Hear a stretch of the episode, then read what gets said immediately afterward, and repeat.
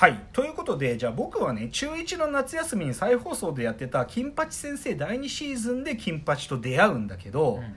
からそのもう主題歌とかも名曲だけど「人として」っつってね「人として人に傷つき」っていうこれはもう最高だったの。大好きだったの。でそれで1年経った。その、はい。僕が中2の時につまり14歳ですよ。はい。その時になんとリアルタイムで金八先生が復活したんだよ。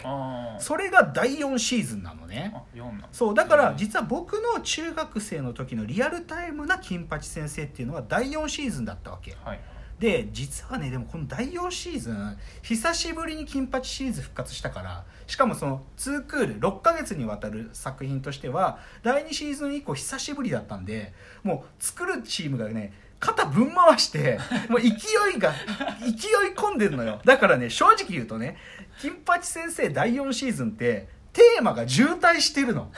もうね本当多いね。いっぱい入れすぎそたんだ。う。いじめとかね家庭の親との問題とか、離まあ、離婚とかね不登校発達障害学習障害あとほ白血病との話とかねディベート。なんか当時その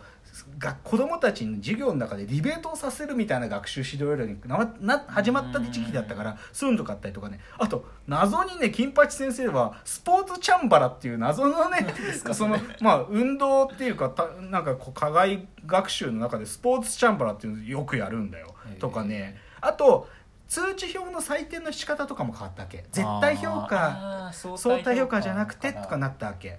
っていうのでだから正直第4シーズンマジ渋滞してて、はい。でしかもその昔の金八シリーズのある意味こう歴史もなんかやるからそれこそね第1シーズンのあのー雪乃と保って宮沢ゆあの雪乃と保っての結婚して中学生で赤ちゃんを産んじゃうんだよ。第1シーズンの一番のハイライト。は、その生まれた赤ちゃんが金八のクラスに来るとかね、まあ、はい入っちゃってんだよ。だからそれで、あの歩むっつうんだけど来たりとか、はい。でそれでまた金八たちが命の授業をしたりとかね。であとはねまあでもこの第4シーズンの一番の主役は生徒のね主役は広島美香っていう女の子だったんだけど、はい。これがね、まあ、あの女優さんの名前だと小峰玲奈さん。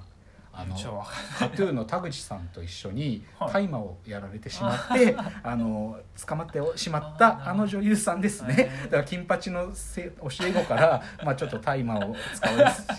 あの人が出てしまったんですけど、まあ、そういうのが第4シーズン。だから正直にだから僕第4シーズンも、まあ、リアルタイムとして楽しんでたけど正直言うと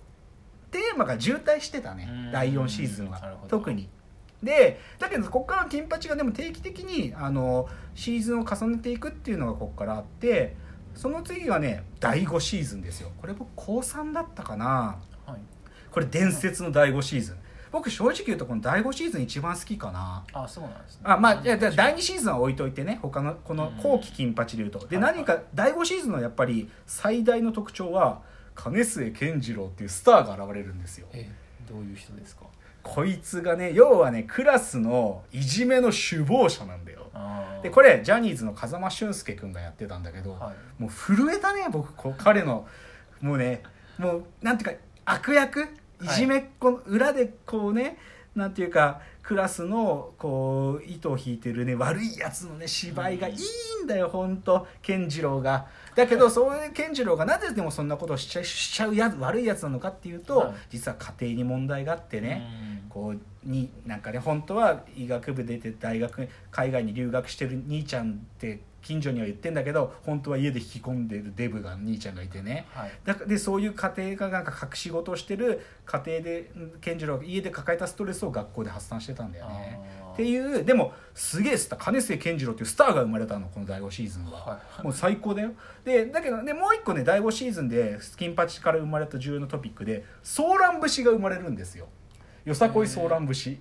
それって金八の中で？いや本当はやさよさこいソーラン節のあのなんかモダンに踊るやつはなんかある北海道の大学北海道だったかな？なんか東北の実際の学校の現場から生まれたものらしいんだけど、はいはい。それを脚本家の幼い先生が取りだ取りなんていうか使えると思って、ある金八先生の文化祭 3B の文化祭の出し物はソーラン節に決まるんでここで。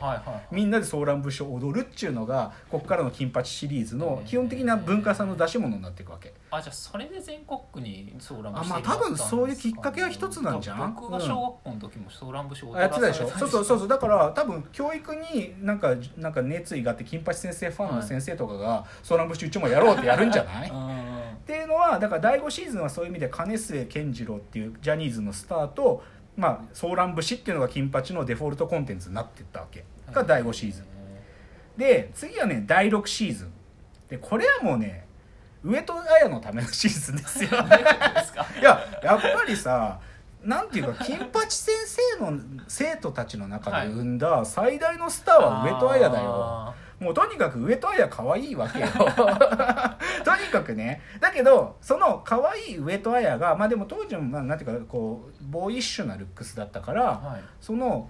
この金八の中での上戸彩の役柄っていうのは、まあ、性同一性障害に苦しんでる、まあ、女の子っていうか、そうまあ、本当は男の子にななりたい女の子っていう役だったんだよね。だからでもでもここで第6だから第6シーズンはもう本当に物語の縦筋はこの上戸彩が性同一性障害に苦しんでるってやつ。うん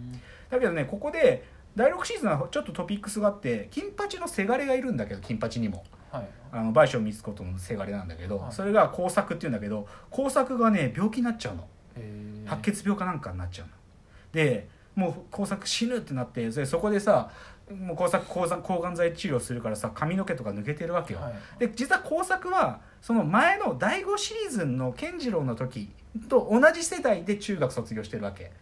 うん。だから前の金末健第5シーズンの金末健次郎たちと同級生なのね。はいはい。なんだけど金八先生が 3B に来たから 3B にいた工作は別のクラスにちょっと転転級っていうか移ってそういう経緯があってでその病気になって毛が抜けちゃってる工作をその前のシーズンの 3B メンバーが応援に来るのよ。へででもう抗がん剤治療で髪が抜け落ちてる工作を